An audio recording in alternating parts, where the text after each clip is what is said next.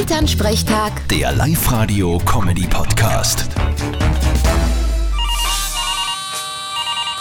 Hallo Mama, Grüß dich, Martin. Kommst du morgen heim? hätte ich einen Grund dafür? Na, morgen ist Sonnenfeier. Du, das ist heuer bei uns am Hof. Weißt du, von der Musi. Auf gut Deutsch ein paar hundert Leute, die auf unseren Grund und in unseren Haus einmal dumm rennen. Ja, fast richtig. Aber dein Haus und dein Grund ist nicht, sondern unserer. Sag ich ja, unserer. Nein, unserer. Nicht deiner, unserer. Also eigentlich meiner. Was?